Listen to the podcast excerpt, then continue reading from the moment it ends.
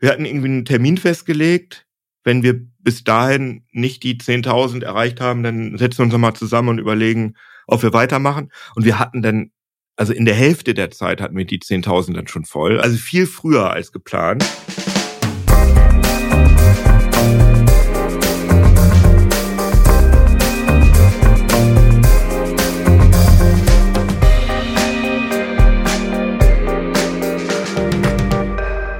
Herzlich willkommen im Future Candy Podcast. Das hier ist die große Weihnachts- und Jahresendfolge aus dem Jahr 2023 und wir wollen ja mal also ähm, über die nächste Innovation reden und haben uns einen Ehrengast hier eingeladen, einen alten Kumpel von mir und sehr sehr guten Freund und zusätzlich großen Innovator ähm, in der Medienbranche in Deutschland. So sage ich zumindest und so würdest du dich wahrscheinlich selber nie ankündigen. Bei mir im Podcast ist der Redakteur Jan Keno Jansen und ich nenne dich Keno. Wollen wir dich hier auch so nennen? Ist das, ja, ne? Können wir doch machen. Ne? Ja, wir wollen uns hier so nennen. Ich hätte mich auf keinen Fall so angekündigt. Das ist schon sehr ja, ich weiß, du bist ja sehr bescheiden. Das, das, mag ich an dir. Also, warum haben wir dich eingeladen? Weil du, ähm, ich hatte dich jetzt ja schon mehrfach gefragt und jetzt habe ich natürlich Glück, dass du selber sehr viel ähm, Medien produzierst und dadurch äh, sozusagen jetzt hier im Podcast auch äh, kein, kein Gegenargument mehr hattest. Also, wir wollen lernen, wieso dass du ja ein großer Innovator im Bereich sozusagen äh, Videojournalie geworden bist. Ich bin großer Fan von deinem Produkt CT3003 und erzähl uns doch vielleicht mal erstmal, was das ist oder den Hörer und Hörerinnen und dann ähm, reden wir darüber, warum das eine Innovation ist und warum man da was lernen kann. Ja, also, äh, ja, danke erstmal für die Einladung. Ähm, ja, CT3003 ist ein YouTube-Channel einfach. Also das ist der YouTube, also das ist äh, ja, doch, das ist jetzt eigentlich der offizielle YouTube-Channel des ehrwürdigen CT-Magazins. Also inzwischen das, wir schreiben vorne drauf, größtes Technikmagazin Europas. Gut, das hat ein bisschen damit zu tun, dass so viele andere schon weg sind. aber gut. Aber ja, aber es ist schon immer groß, also immer recht groß gewesen und äh, oder sehr groß gewesen, will ich jetzt gar nicht mal so bescheiden sein. Äh, Gibt seit 1983, also schon sehr lange hatte aber bislang noch keinen eigenen YouTube-Channel. Also wir hatten schon viele Videoformate, aber noch keinen eigenen YouTube-Channel, der so richtig YouTubig ist. Und den äh, machen wir jetzt seit zweieinhalb Jahren und ähm, haben jetzt schon ungefähr vom Monat die 100.000 Abonnenten. Ja, also herzlichen Knack. Glückwunsch. Das äh, musste ich ja auch von dir lernen. Wenn man 100.000 Abonnenten hat, also dann ist das wirklich schon eine extreme Messlatte bei YouTube. Und ich glaube, ihr habt, kriegt auch was von YouTube offiziell, so ein Geschenk. Irgend so ein ja, man kriegt so eine, so eine geile, äh, wie so eine goldene Schallplatte, so ein, so ein, so ein silberner äh, Play-Button heißt das. Also ich weiß gar nicht, wie die Wann hast du anderen schon bekommen? Also 100.000 ist der erste und ich glaube, den zweiten gibt's dann erst bei einer Million. Und ähm, ich weiß, 10 Millionen oder so? Keine Ahnung. Okay. Ich, so weit bin ich noch nicht. Also jedenfalls 100.000 kriegt man. Allerdings in der Praxis ist jetzt natürlich sehr detailliert, aber ist trotzdem ganz lustig, dass YouTube da jetzt irgendwie seit einem Monat drauf rumkaut und irgendwelche KI-Systeme gerade versuchen herauszufinden, ob wir wirklich äh, berechtigt sind, diese pa äh, Plakette zu bekommen. Aha. Also super weird das, warum das so lange dauert, keine Ahnung. Habe ich aber jetzt schon von einigen Leuten gehört, die auch YouTube-Kanäle haben, dass das, dass YouTube sich da immer lange Zeit lässt bei diesen 100.000, bis man dieses geile Ding kriegt. Und das ist aber natürlich schon so ein, so ein Statussymbol. Das sieht man auch bei vielen YouTubern so im Hintergrund äh, äh, an der Wand hängen, weil die Leute da schon stolz drauf sind weil man es ja auch einfach nicht kaufen kann. Ne? Das ist ja schon was, was man sich also, erarbeitet. Das ist ein richtiger muss. Status. Du hast also noch nicht, dann wäre das ja sozusagen das, das nächste Ding für die nächste Folge. Das müssen wir dann alle sehen. Dann machen wir eine Videofolge. Aber vielleicht zurück erstmal dazu. Also CT äh, 3003, ich bin ja auch Fan. Das ist ein zehnminütiges Videoformat. Du bist sozusagen, du bist der Redakteur und der Moderator, zumindest bei den meisten Folgen. Du machst das, angefangen hast du das fast alleine. Ich weiß, jetzt seid ihr ein paar mehr Leute. Mhm, und mhm, jetzt sind wir zu viert genau. Und der mhm. Heise Verlag selber ja, so ein Tech-Verlag, hast du selber gesagt, hat äh, aber jetzt, äh, während die Zeit hat, glaube ich, setzt ja stark auf Podcast Und das macht ja, glaube ich, die, die ganzen Stern und diese RTL-Artikel versuchen das ja auch. Ähm, Spiegel mhm. hat ja schon seit Jahren das Spiegel-TV-Format, mehr oder weniger. Ihr hattet ja eigentlich sehr lange nur Print oder so typischerweise Print. Ihr habt, glaube ich, immer mal wieder, ich habe das, erinnere mich an so äh, Videos. CT Uplink. Wir hatten genau, Uplink ähm, gab schon, es. Schon ganz früh, also das war also ich würde doch, ich würde sagen, früh, also als viele Leute noch gar nicht von Podcast gehört haben, haben wir unseren CD Uplink Podcast gestartet. Der war auch, der war auch mal kurzzeitig, war der mal auf Platz eins in den Apple, also nicht nur in den Tech-Charts, sondern äh, überhaupt für ein paar Tage, weil es aber ja auch noch nicht so ein großes Game gewesen ist und dann ging das aber halt so richtig los, ne, mit wie du sagst, Zeit und so, die alle Podcasts gemacht haben. Ich weiß gar nicht, wie, wie lange es Uplink schon gibt, aber auch so also mindestens, würde ich sagen, mindestens sieben Jahre wenn nicht, ja, aber es ist, nicht länger. Also wenn man das jetzt vergleicht und ich bin jetzt Hörer oder Zuschauer bei euch, dann ist Uplink war für mich immer so ein bisschen unproduziertes. Äh, ja, absolut. Also wir nennen es selber Laber-Podcast, absolut. Ja, ja, aber, also, aber also das sehr, sehr guter, also war ja gute Inhalt, aber eben redaktionell jetzt sozusagen gar nicht einfach so freie, freie, freie Rede und dann auch relativ genau, dunkle, live on tape dunkle Räume, in denen das so stattgefunden hat. Und der CT 3003 ist ja wirklich Hochglanz dagegen. Ähm ja, ja, also das, das ist mir aber ganz wichtig. Okay, also im Vergleich zu Uplink, ja.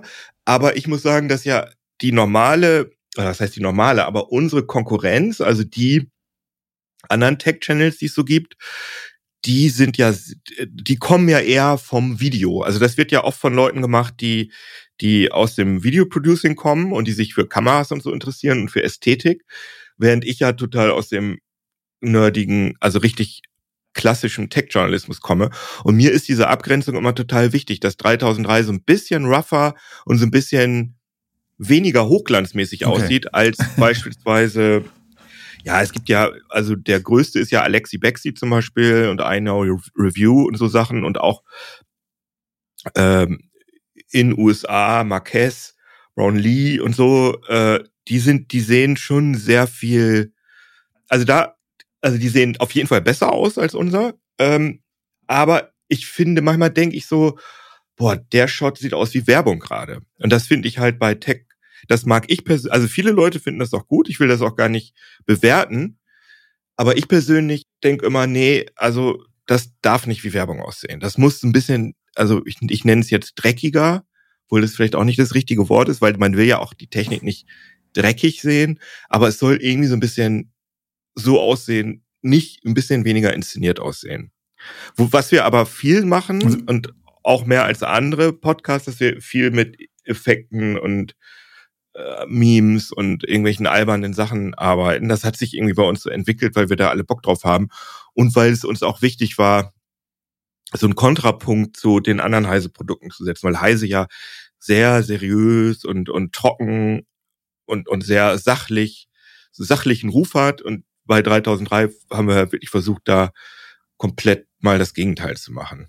Ja, ja, also das, das merkt man. Und also der Auftrag war dann auch neue Leute für das heise Publikum. Genau, das ist das, das war eigentlich der Haupt, also es ging gar nicht darum, äh, jetzt großartig Geld zu verdienen, sondern es ging erstmal darum, wirklich neue Zielgruppen zu erschließen und überhaupt mal mit Heise Produkten, weil wir haben ja nicht nur die CT, sondern wir haben ja auch Heise Plus und Mac and I und digitale Fotografie und Technology Review und EX und Make. Das sind ja alles Heise Produkte, die ähm, ja, die ja vielleicht, wenn die Leute äh, über YouTube auf uns stoßen, dann damit irgendwie in Kontakt kommen und dann im besten Fall, also dass sie ein Print-Abo abschließen, daran glaube ich persönlich nicht, dass das Leute machen, die 3003 gucken, weil ich glaube, der Zug ist abgefahren. Aber vielleicht, dass sie so ein Heise Plus-Abo abschließen, wo sie ja dann Zugriff haben auf die ganzen Heise-Produkte. Aber es gibt keine Premium Plus Version von dir. Also es gibt nur den Inhalt, den du auch äh, normal bei YouTube hochlädst. Es gibt es noch Richtig. nicht extra lange Folgen oder so.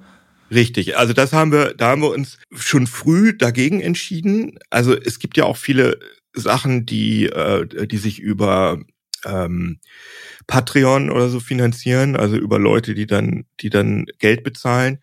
Aber Patreon hätte ich als großer Verlag irgendwie peinlich gefunden. Also wenn man also Patreon ist überhaupt nicht peinlich, aber Patreon ist ja so, wenn so kleine Content mhm. Creator mhm. sagen, hier, gib mir mal Geld, ist total super, aber ich finde das nicht, ich finde, das hätte komisch ausgesehen, wenn so ein großer Verlag das macht. Die andere Variante wäre natürlich gewesen, den ganzen Videokram von vornherein hinter bei Heise Plus hinter die Paywall zu tun. Das haben wir aber auch bewusst nicht gemacht, weil YouTube halt den riesengroßen Vorteil bietet, dass sie dir einfach neue Leute über den Algorithmus ständig neue Leute zu Schanzen sozusagen. Mhm. Und das ist natürlich genau das, was wir wollen. Also wenn wir, wenn wir bei Heise Plus hinter die Paywall gehen, dann würden wir nur die Leute erreichen, die uns sowieso schon kennen, die auch meiner Erfahrung nach gar nicht so videoaffin sind, weil ich, ist jetzt meine persönliche Theorie, dass viele Leute Heise Online und Heise Plus am Arbeitsplatz lesen während der Arbeit und da ist es vielleicht auch schwierig, da kann man Heise, Heise lesen, weil das natürlich auch einen guten Ruf hat, ne? das ist irgendwie so Arbeiten, aber Videos gucken ist nicht Arbeiten. Und ähm, vielleicht haben die Leute auch gar keine in Bürorechnern gar keine Audio-Hardware angeschlossen. Also das sind meine persönlichen Theorien. so genau weiß ich das nicht, aber ich sehe halt, dass auch die die Leute, die unsere Artikel, äh, die unsere Videos auf Heise anklicken, oft nur das Transkript lesen und nicht das Video anklicken. Also wir machen immer ein Transkript, also eine Textfassung. Okay, das habe ich noch nicht. Videos, Weise online und Okay, das habe ich noch ja. gar nicht gelesen. Aber okay, interessant. Ist doch gut. Aber das kommt gut bei Google. Also, dass wir sozusagen einmal das Video auf YouTube haben und dann haben wir noch auf einer, sagen wir mal, Premium gerenkten ähm, Newsseite haben wir dann nochmal das, Video, das YouTube-Video eingebunden in einer Newsmeldung mit Transkript. Und ich habe das Gefühl, dass Google das ganz gut findet und uns äh, und da deswegen auch Leute zu uns kommen, die nicht auf YouTube direkt irgendwas suchen, sondern die auf Google was suchen und dann zu dem Video kommen. Weißt du? Ja, klar, verstehe. Ähm, vielleicht sozusagen, jetzt hatte ich ja angekündigt, wir wollen auch darüber reden, warum, warum das eine Innovation ist. Also bisschen habe ich das mhm. ja schon angekündigt. Ist es einfach ein, für die Heise-Gruppe irgendwie ein neu, in der Form ein bisschen ein neues Format gewesen. Ähm, mhm. Jetzt, jetzt nimm uns doch mal mit. Also die Heise-Gruppe ist ja sozusagen schon seit Jahrzehnten Verlag, auch natürlich als Verlag auch, obwohl trotz Tech-Themen traditionelles Business. Mhm. Wie, wie entsteht so ein, so ein Konzept? Also du bist ja auch Journalist. Ich meine, du hast ja jetzt nicht den Auftrag, Geld zu verdienen, also nicht direkt. Das ist ja bei euch getrennt. Ihr seid ja richtig noch so alte Schule, weiß ich. Also da ist ja sozusagen der Verlag. Ja, vor allem versuche ich das aufrechtzuerhalten. Ne? Dieses, also ganz klassisch eigentlich, dass die Leute, die die Artikel schreiben, gar nichts mit den Anzeigen zu tun haben. Also im besten Fall überhaupt nicht wissen. Also ja. das ist ja so diese klassische Trennung, dass die gar nicht wissen. Die sehen sozusagen in ihrem Heftplan, sehen sie nur, aha, ja, auf der Seite habe ich einen Artikel geschrieben und auf der anderen Seite ist so ein X, da wissen sie, aha, da wird eine Anzeige kommen. Die wissen aber gar nicht, was es für eine Anzeige ist. So, so ist es also ja eigentlich ja, gewesen immer, oder so ist es heute noch bei euch, ne? So Soll es sollte das, finde ich, sollte, also das, es gibt ja keine, gibt ja kein Gesetz, ne? aber so sollte das sein, finde ich. Und das ist natürlich bei YouTube ganz schön schwierig, vor allem weil ich ja die Werbung selber einspreche. Genau, das geht jetzt nicht mehr. Aber da können wir später noch drüber reden. Aber was ich jetzt, du hattest ja erstmal gefragt, warum es eine Innovation ist. Ähm, genau, also das sieht man ja, wenn man jetzt. Genau, genau. Also aber ich, ja, aber das stimmt schon. Würde ich schon auch sagen, weil, ähm, also wie das jetzt, wie wir da überhaupt auf die Idee gekommen sind, ja, kann ich dir genau sagen. Also, weil ich jahrelang dieses Uplink gemacht habe, also wo wir uns einfach unten quasi in den Keller gesetzt haben und über Themen geredet. Und da liefen auch Kameras mit, aber das war, ist aber primär ein Audiopodcast. Wir hatten dann halt so Kameras mitlaufen, weil wir es konnten und weil wir es auch auf YouTube ausspielen wollen. Es war aber kein echtes Videoformat. Und da hat es mich einfach, wenn ich das moderiert habe, unglaublich genervt, dass ich Sachen nicht richtig zeigen konnte. Dass ich so gedacht habe, oh, ey, das ist jetzt richtig quatschig, da jetzt drüber zu reden, das muss man jetzt mal zeigen. Also es war dann immer so, man hat dann irgendwie über ein Smartphone geredet hat dann darüber geredet, wie sich das angefühlt hat und wie das ausgesehen hat. Und dann hat man so, ja, ich zeig das hier mal, und dann hat man so von weit entfernt so Sachen gesehen, weil, weil, weil das halt nicht, weil das halt live on tape produziert war und wir nicht unterschiedliche Takes machen konnten. Und es hat mich einfach gestört und ich wollte immer irgendwas Produziertes machen, wo man halt wirklich in, in sehr detailliert zeigen kann, wie Dinge aussehen. Und ich finde, man kriegt für technisch, für die meisten technischen Sachen ein viel besseres Gefühl, wenn man sieht, wie die funktionieren. Und deswegen glaube ich auch, und das haben wir natürlich bei Heise auch gesehen, dass Leute unter, unter 40 oder unter 50 oder keine Ahnung, dass wenn die sich ein neues Smartphone kaufen wollen, dass die meisten Leute dann heutzutage doch sich ein Video angucken, als irgendwie ein Artikel zu lesen, der drei Seiten ist und hinter einer Paywall ist. Und auf Papier sowieso nicht, ne?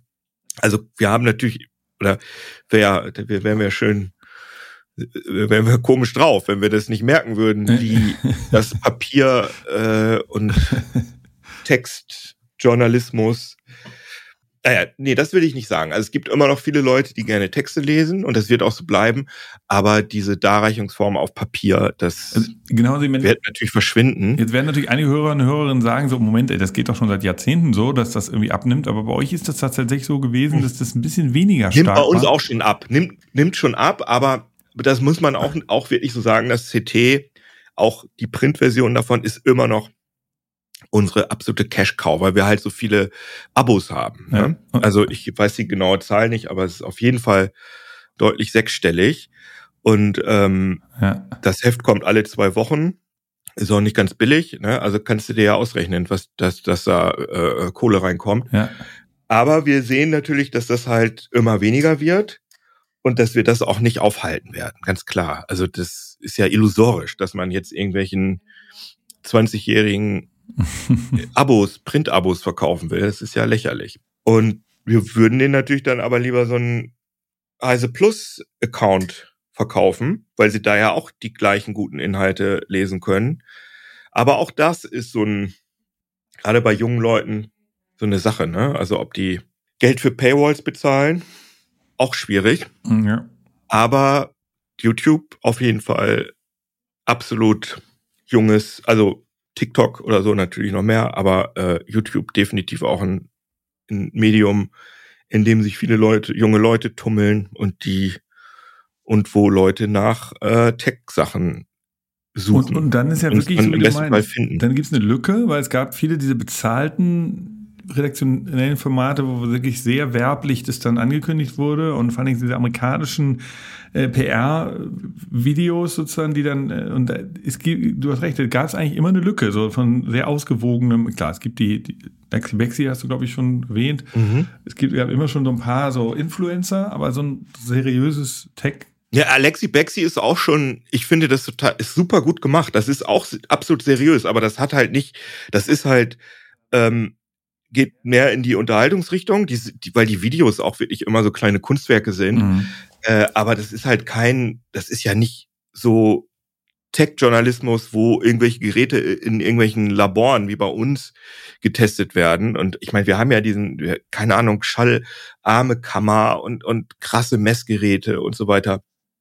Wir haben ja das Know-how, wie man Technik testet und auch das Know-how, wie, ja, also ja. Also das ist ja sozusagen unser totales, das ist ja das Fund, mit dem wir wuchern können, dass wir uns wirklich deep mit Technik auskennen. Nur, dass sich eben die, und das auch weiterhin viele Leute interessiert, aber die Darreichungsform. Das ist jetzt im Artikel eben nicht mehr so passt. Aber vielleicht nochmal zurück. Jetzt, jetzt gibt's also diese Idee, du spürst, okay, also oder alle spüren, okay, logisch, Video müssen wir rein.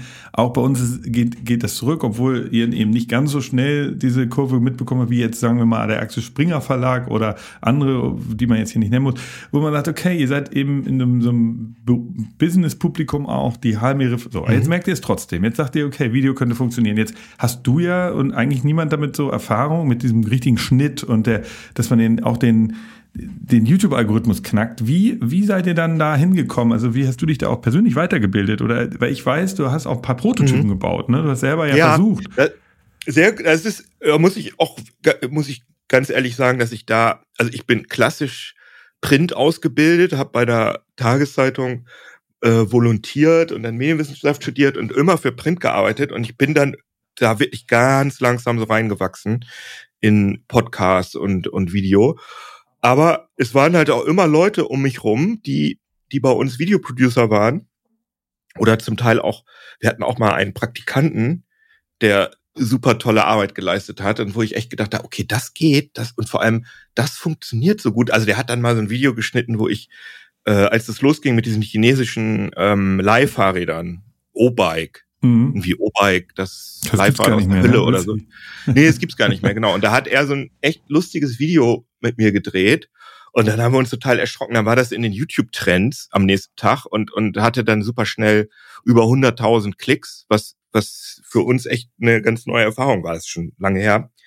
Aber da habe ich dann echt gedacht, schöne Grüße Robert, ne, wenn du das hier hörst. Das war der äh, Praktikant. Äh, das hat mir echt so ein bisschen die Augen geöffnet, dass ich gedacht habe, okay, krass, das geht, das können wir, wow.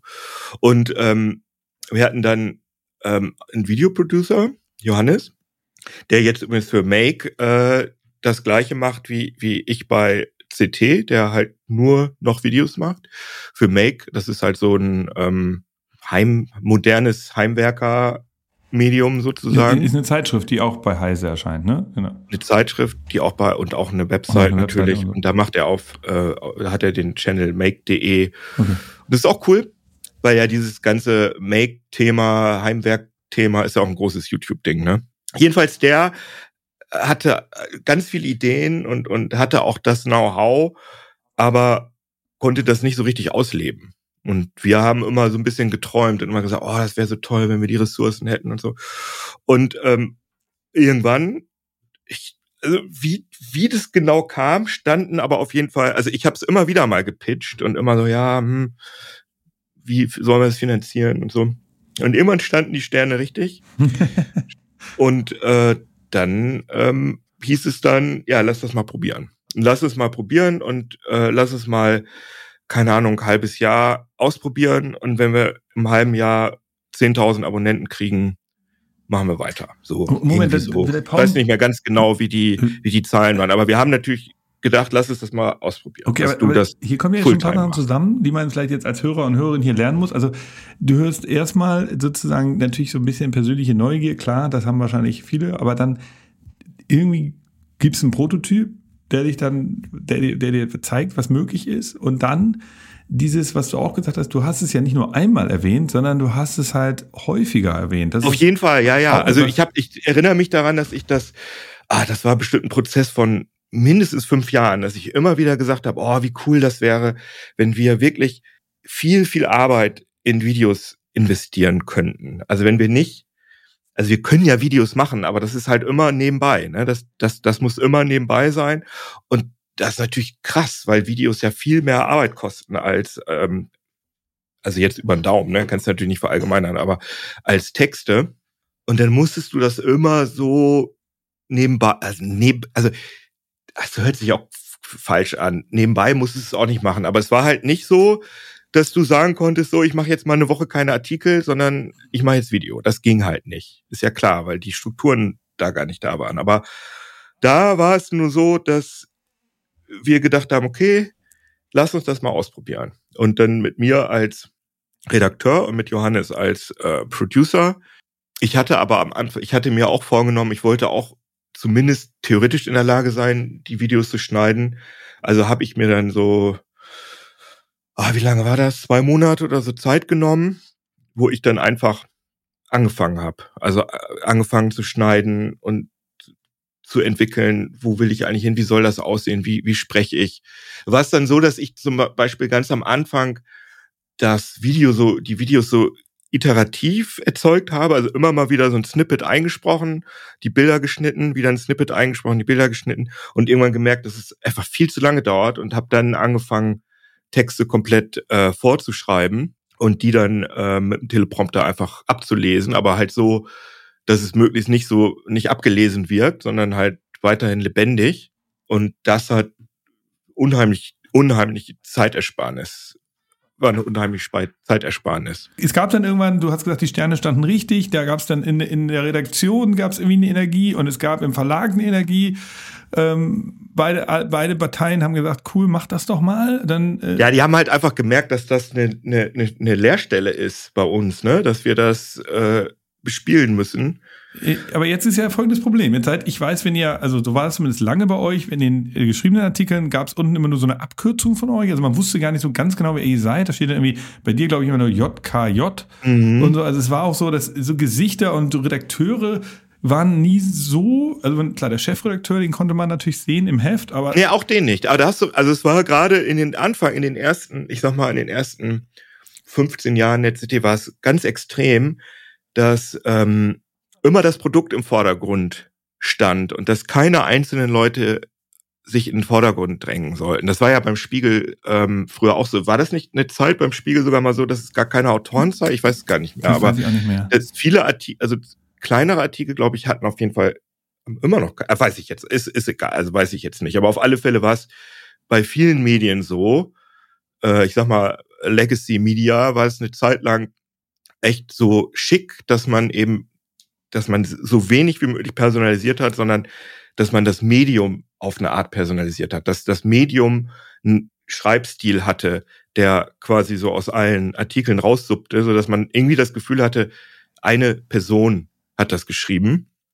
Finde ich auch, hat auch eine gewisse, eine gewisse, einen gewissen Reiz, mhm. aber ich glaube, im Video funktioniert das nicht so gut. Nee, natürlich nicht. Also das war bei uns aber auch eine ganz große Diskussion, äh, so von wegen, ja, warum musst du da denn das, warum musst du da denn immer sitzen und das moderieren? Und ich würde jetzt mal behaupten, dass ich jetzt nicht wirklich narzisstisch veranlagt bin, aber ich halt gesehen habe, dass äh, Leute und dass mir das selber so geht, dass ich, wenn ich Leute so ein bisschen kenne auf YouTube, dass ich dann auch äh, Videos anklicke, die mich irgendwie gar nicht interessieren. Dass ich einfach denke, ah, der hat neues oder die neues Video, ach, das gucke ich mir mal an, weil ich den irgendwie mag und weil ich, weil ich da schon so dran gewöhnt bin. Das ist dann ja mhm. auch so eine, das nennt sich ja parasoziale Beziehung, dass man mit den Leuten, dass man so denkt, man kennt die wie so ein Kumpel oder so, ach ja. Und dass diese Videos dann so ein bisschen als Lagerfeuer vielleicht auch dienen ja, ja. zu Hause, dass das so Berieselung einfach ist. Ja. Und deswegen haben wir halt dieses Konzept äh, same same place, same face, also immer immer die gleiche immer der gleiche Zeitpunkt, wenn das Video kommt, Freitag Nachmittag. Und ähm, der gleiche Typ meistens, ne, also klar, manchmal Urlaub oder so, aber sollte man schon. Und dadurch haben wir natürlich die Möglichkeit, wirklich sehr, sehr unterschiedliche Themen zu bespielen, weil sonst der YouTube-Algorithmus extrem belohnt, eigentlich immer das Gleiche zu machen. Und die gucken halt, wenn du jetzt, du machst ein Video über, weiß ich nicht, leuchtende Tastaturen und dann machst du ein Video über was, äh, Temu oder so und dann sagt YouTube, hä, äh, die Leute, die das Tastaturvideo angeklickt haben, haben Temo gar nicht angeklickt, dann ist das ein schlechter Channel, dann machen die irgendwas falsch. Deswegen gibt's halt viele Channels, die quasi wirklich ganz eng immer das gleiche Thema beackern, weil du dadurch halt schnell wächst, weil der Algorithmus halt denkt, ah ja, okay, die Leute, die das Video 1 angeklickt haben, haben auch Video 2 angeklickt und Video 3 angeklickt. Das muss guter Content sein. Und dieses zusammengehaltene bekommt man halt mit, dem, mit immer dem gleichen Host ganz gut hin. Deswegen haben auch die YouTube-Kanäle von Legacy Media ähm, sind oft extrem unterschiedlich. Also zum Beispiel habe ich hab mir neulich den Arte YouTube-Channel angeguckt und das ist natürlich sind sehr sehr gute Inhalte, aber da sind die haben zum Teil Videos, die haben keine Ahnung, 2000 Views und dann haben sie mal ein Video, das hat 20.000 und dann 200.000 mhm. und das ist all over the place. Und das, daran sieht man, dass ein Channel nicht richtig gut funktioniert, wenn du so eine Fluktuation hast, wenn du alles, wenn du das, also bei uns ist das so, also zumindest bilde ich mir das ein. Ich kann das natürlich nicht hundertprozentig beweisen, aber dass wir auch Videos machen können, die Leute fast gar nicht interessieren und wir kriegen trotzdem eine Baseline von, ich sag mal, ungefähr 30.000 Klicks Ne? Also okay. haben wir lange keine Videos mehr gehabt, die nicht 30.000 Klicks haben. Und das ist dann schon so ein, das schreiben die Leute da auch drunter. Ach, das Thema hat mich jetzt gar nicht so interessiert, aber ich habe mir trotzdem angeguckt, weil sie halt, das ist halt schon so eine Routine, dass sie halt einmal die Woche da diese Videos angucken. Ja, ja, stimmt. Und dadurch kannst du dich, ist natürlich viel leichter vermarktbar, weil du dann auch, weil die, die äh, Werbekunden natürlich auch wissen, okay, auch wenn das jetzt ein richtiger wenn das Video ein richtiger Crash ist, dann kriegen wir immer noch unsere 30.000 ähm, Klicks, die äh, Leute, die unsere Werbung sehen. Okay, verstehe. Aber also worauf ich, was ich nochmal wissen wollte, ist, gab es denn, also okay, das, das war also neu, kulturell, du jetzt auf einmal als mit Namen da klar, dann mhm. auch noch mit Gesicht und allem äh, sozusagen alleine fast. Ich weiß, du hast, glaube ich, einen, einen Kollegen, der ab und zu einige Folgen übernimmt. Mhm. Ähm, das sicherlich war ja im Konzern dann auch ein Problem oder im Unternehmen oder neu, sagen wir mal so. Und gab es da auch mal so Widerstände? Und dann das Zweite, was ja auch neu war, glaube ich, an der Rolle, du bist ja zwar der Redakteur, aber du bist auch sehr eng mit dem Produzenten und du hast sozusagen jetzt beide Welten. Du bist und drittens, du bist ja auch noch das Werbegesicht dann irgendwann geworden. Mhm. Ich weiß, ja. die ersten Folgen sind ohne Werbung und dann irgendwann hast du ja also angefangen Content so äh, Werbung zu Ja, ja, die ersten Folgen sind natürlich ohne Werbung, weil wir keine ja, Werbekunden gefunden haben, ne, die das, die uns da Geld für geben wollten.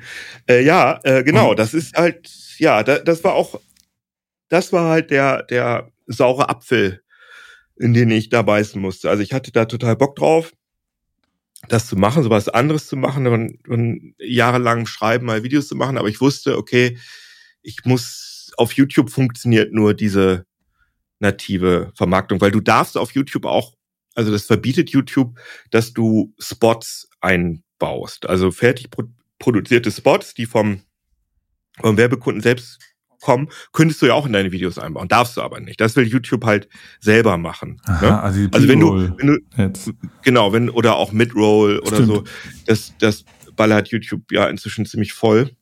Ähm, also das ist, wenn du wenn du dich nicht selber um Vermarktung kümmerst. Aber YouTube bietet dir halt die Möglichkeit auch selber deine Videos zu vermarkten, was für uns absolut, wenn, wenn YouTube uns das nicht bieten würde, würden, wären wir da nicht, weil YouTube zu, viel zu wenig Geld bezahlt für die Videos, die ah. YouTube für mich vermarktet. Aber diese Werbung muss halt nativ sein. Also das heißt, dass die Werbung dann wirklich vom Host oder zumindest vom Team äh, selber eingesprochen sein muss. Und das und die die die die Werbekunden wollen natürlich, dass die Person, die das restliche Video macht, weil die ja auch mit Fachkompetenz aufgeladen ist, die von der dieser Person wollen sie natürlich auch die Werbung gesprochen ja, haben. Ja, klar. Ich meine, Bin das, ich. bei dem Podcast kennt man das ja auch, dass da immer die Hosts dann auch irgendwie ganz am Anfang ja. direkt was sagen. Und im, mhm. bei YouTube war das noch nicht so gewöhnlich, aber so gab es das bei einigen, in Amerika haben wir es gesehen, Deutschland, wie gesagt, ja, also ich, ich ist, ist mhm. aber ist ja nachvollziehbar. Und für euch war es, glaube ich, neu, ne? Und das auch für dich vor allen Dingen so als wirklich ja. äh, sehr, sehr. Also wir haben da schon ein bisschen mit experimentiert, aber es war halt immer irgendwie nervig und schwierig, weil es natürlich auch, die Kunden wollen ja dann auch immer Korrekturschleifen. Das heißt, man muss dann das Video also bevor man das eigentlich Video macht, muss man diesen Werbespot aufzeichnen und schneiden und zum Kunden schicken und dann sagt er, ah, ist irgendwie falsch was ausgesprochen oder so. Und dann muss man das alles nochmal drehen. Und es ist schon alles eine hohe Komplexität, die da reingeht, aber vor allem hatte ich halt Angst, dass ich meine, ja, mein, mein Renommee irgendwie verliere, wenn ich so ein, so ein Werbeonkel bin. Ich habe aber halt, wie du sagst, sehr, sehr renommierte Journalisten in den USA, was weiß ich, Mark Gladwell oder so, die machen das, die haben es halt auch gemacht in ihren Podcast, dass sie halt für irgendwelche Matratzen geworben haben. Und da habe ich gedacht, okay, ich, so ist halt, so verändert sich jetzt halt gerade die Welt. Und eigentlich, also gerade so ältere Kollegen haben das am Anfang wirklich auch ganz, ganz schlimm gefunden, dass, dass Journalist, echte Journalisten nehmen keine Werbebotschaften in den Mund. Oh, wow. okay. Und so habe ich das auch ein bisschen gesehen, ja, ja, ich dass ich das irgendwie, es war irgendwie so ein Problem, aber ich habe halt auch gesehen, dass Leute, die viel auf YouTube sind und die viel Podcast hören, die sagen, ja, ist doch ganz normal. Solange das, solange das klar getrennt ist und man genau weiß, das ist bezahlt, das ist nicht bezahlt. Ich habe das Gefühl, dass äh, gerade junge Leute extremes Gespür dafür haben, was hier, also dass sie das ganz sehr, sehr gut unterscheiden können, was jetzt bezahlt ist und was nicht. Dass eher so die ältere Generation da Probleme mit hat. Ja, also Aber ich habe mich einfach darauf eingelassen, weil es halt auch einfach die, ja. weil mir auch einfach klar war, dass das die einzige äh, Methode ist. Weil, okay, Paywall hätten wir noch machen können, um sowas zu finanzieren, aber da wäre ich nicht auf die äh, Zuschauerzahlen gekommen. Ja, klar, das und hattest du ja schon. Vor allem war ja auch ein Plan, neue Zielgruppen zu erschließen, die eigentlich noch nicht in der heiße Bubble so drin waren. Und deswegen wollte ich auch gerne auf YouTube und ich dachte so, ja, müssen wir jetzt so machen. Ja, ja, also okay, ähm, okay, verstehe. Also ich, ich meine, das klingt jetzt so banal, deshalb frage ich so oft nach. Wahrscheinlich sagen einige Hörer und Hörerinnen doch so, ja, mein, mein Gott. Aber ich, ich will ja auch rauskriegen, so wo, wo geht man mit, wie geht man mit Widerständen um und so Diskussionen innerhalb der Firma, mhm. um sowas zum Leben zu erwecken. Jetzt, genau wie du sagst, am Ende muss ja dieses jetzt auch, euer Produkt ja auch dem, dem Fisch schmecken und nicht dem Angler. Und ähm, darum geht's ja. Die Zielgruppe, die ihr erreichen wollt, die, für die ist das normal und nicht die Redakteure, die bei euch sozusagen das alte Produkt, die, die, die, die ganzen etablierten Produkte machen. Also insofern auch gut, dass die Diskussion da funktioniert hat. Gab es denn da mal, also die, die, ihr hattet jetzt, du hast gesagt, es gab diese, diese Testphase, das hattest du, da standen die Sterne gut, dann haben die gesagt, komm, du machst das mhm. jetzt mal ein halbes Jahr. Und, mhm. und wie war das dann? Also ging das dann schnell über, weil das so schnell erfolgreich war? Also ihr dann auch die, die, die Zuschauer hattet, Zahlen hattet? Oder ja, ja, wir hatten, dann so sehr, wir hatten dann extrem schnell, wir hatten irgendwie einen Termin festgelegt, wenn wir bis dahin nicht die 10.000 erreicht haben, dann setzen wir uns nochmal zusammen und überlegen, ob wir weitermachen. Und wir hatten dann, also in der Hälfte der Zeit hatten wir die 10.000 dann schon voll. Also viel früher als geplant.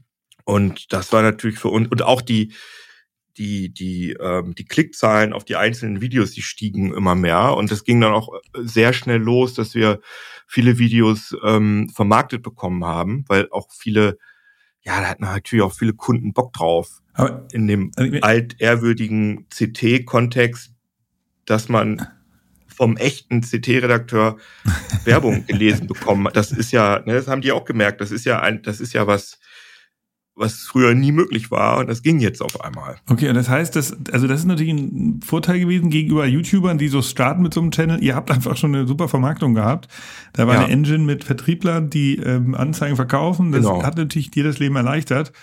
Absolut. Also wenn ich das, also das wäre auch echt überhaupt nicht mein, also da, das würde ich auch widersprüchlich zu meinem, äh, zu meinem Berufs, journalistischen Berufsethos finden. Also, dass ich die Sachen einspreche, okay, ja, auch schon schwierig, aber da steht ja, da sage ich immer, dieses Video wird gesponsert von XY und steht auch immer Werbung und dann kommt Werbung Ende und dann weißt du, ich habe da auch mal ein Video zu gemacht. Ich weiß.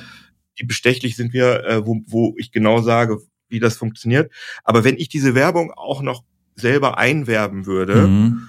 und auch vor allem, wenn ich ähm, monetär beteiligt wäre an der Werbung. Das würde ich schwierig ja, finden. Also es ist mir wichtig, nach außen zu sagen, egal ob wir 100 Werbekunden haben oder 10 und egal ob die einen Euro bezahlen oder eine Mio, ich krieg mein Gehalt. Und ich, das ist egal. Also mein Gehalt ist nicht gekoppelt an, ähm, an die Werbung.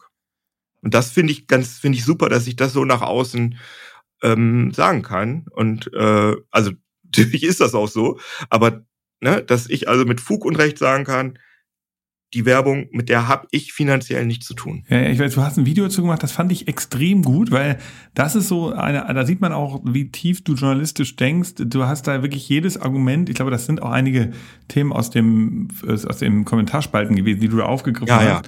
Ja. Fand ich gut, weil das klar macht auch, wo du nochmal in der Moderation auch sagst, wie du moderierst. Du sagst ja deine persönliche Meinung eigentlich nie sondern du sagst. In, äh, in den Werbebotschaften, genau. Also die wollen natürlich sehr gerne oft die, die Kunden, ja, ja. Äh, das Produkt, das ist mein Lieblings, keine Ahnung, ja, ja, meine Lieblingsmatratze. Das und das ist die tollste Matratze, die ich hier bin. Und das mache ich nicht. Also ich, auch, sogar wenn es stimmen würde, also auch wenn das wirklich mein Lieblingsprodukt ist, würde ich das nicht sagen, weil das finde ich, ich finde, also ich sage, äh, dieses Video wird gesponsert von so und so, das Produkt hat die und die Eigenschaften, gibt's jetzt für den und den Preis, das finde ich okay, aber keine, nicht keine Werturteile von mir. Okay. Sag mal, und dann jetzt mal das Inhaltliche. Also, also ich weiß nicht ganz genau, wie das war, äh, als bevor es CT äh, 3003 gab, warst du, warst ja wahrscheinlich so in Redaktionsmeetings, hast dann Vorschläge gemacht, was man machen könnte, und dann gab es irgendwie gab es irgendwann das Team, und ich weiß nicht, wie das bei euch entschieden wurde, wer, was dann geschrieben wurde.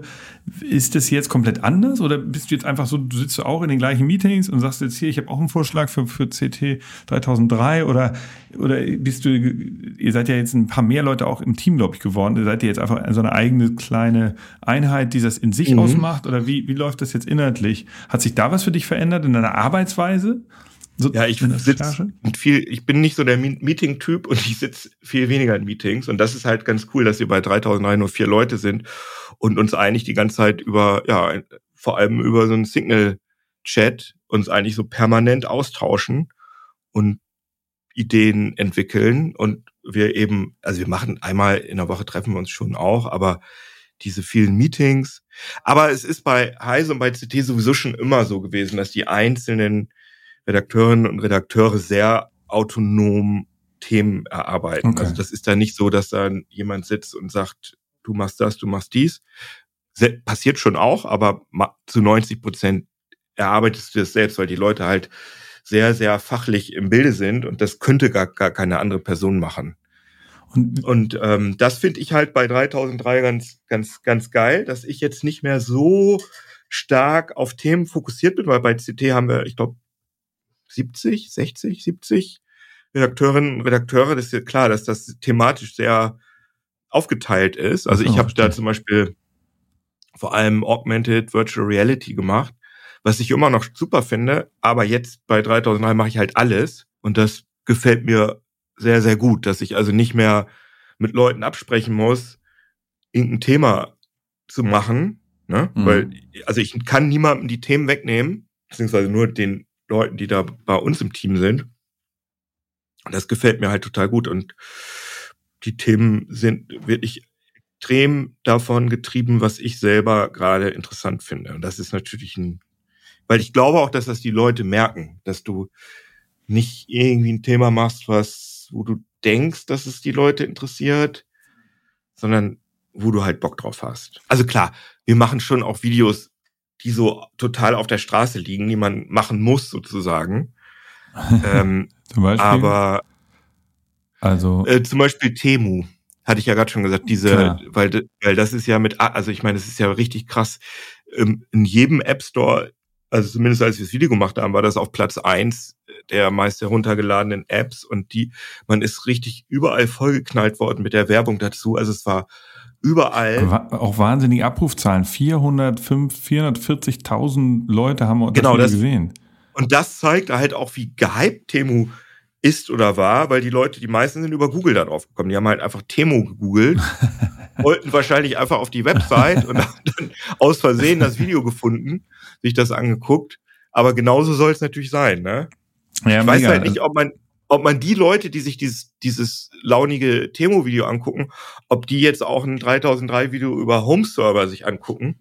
Das ist halt so ein bisschen das Problem dieser großen, dieser großen Themenbreite, ne? Das Irgendwann müsst ihr so Subchannels haben. CT 3000. Ja, genau. Das wäre, also eigentlich wäre das rein algorithmisch vom YouTube Ranking und so weiter betrachtet, wäre das natürlich optimal, wenn man halt irgendwie CT 3003, Open Source, CT 3003, Entertainment, wo man halt eher so bisschen ja. Spaßvideos macht, 3003 Handys oder 3003 Apple.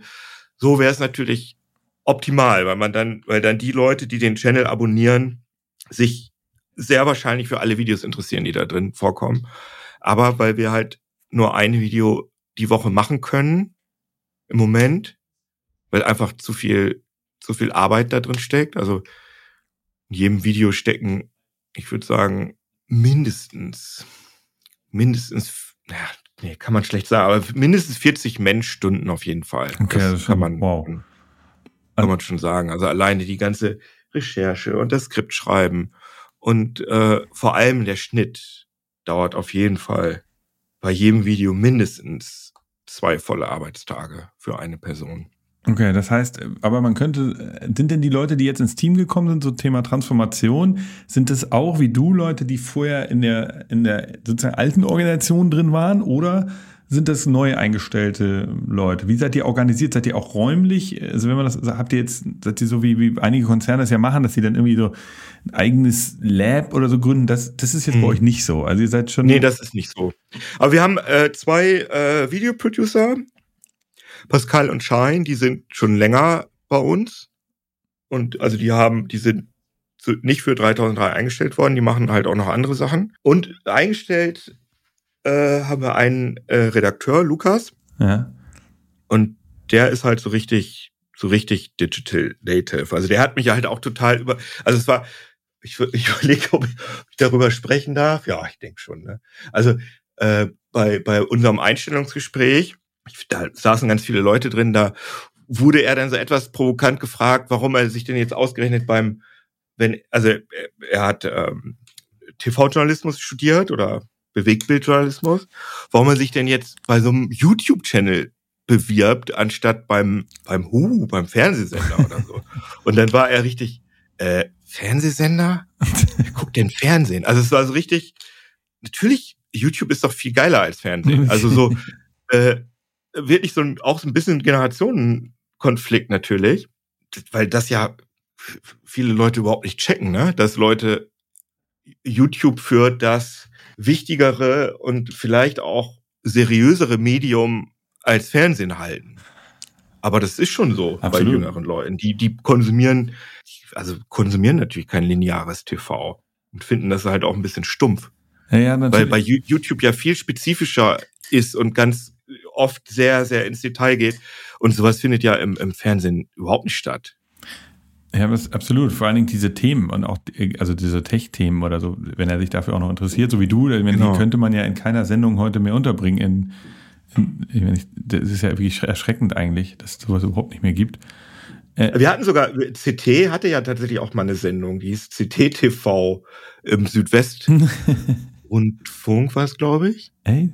Das war auch schon cool. Es war aber halt einmal die Woche auch nur. Ich glaube, ich weiß, wie lange ging das? Halbe Stunde oder so.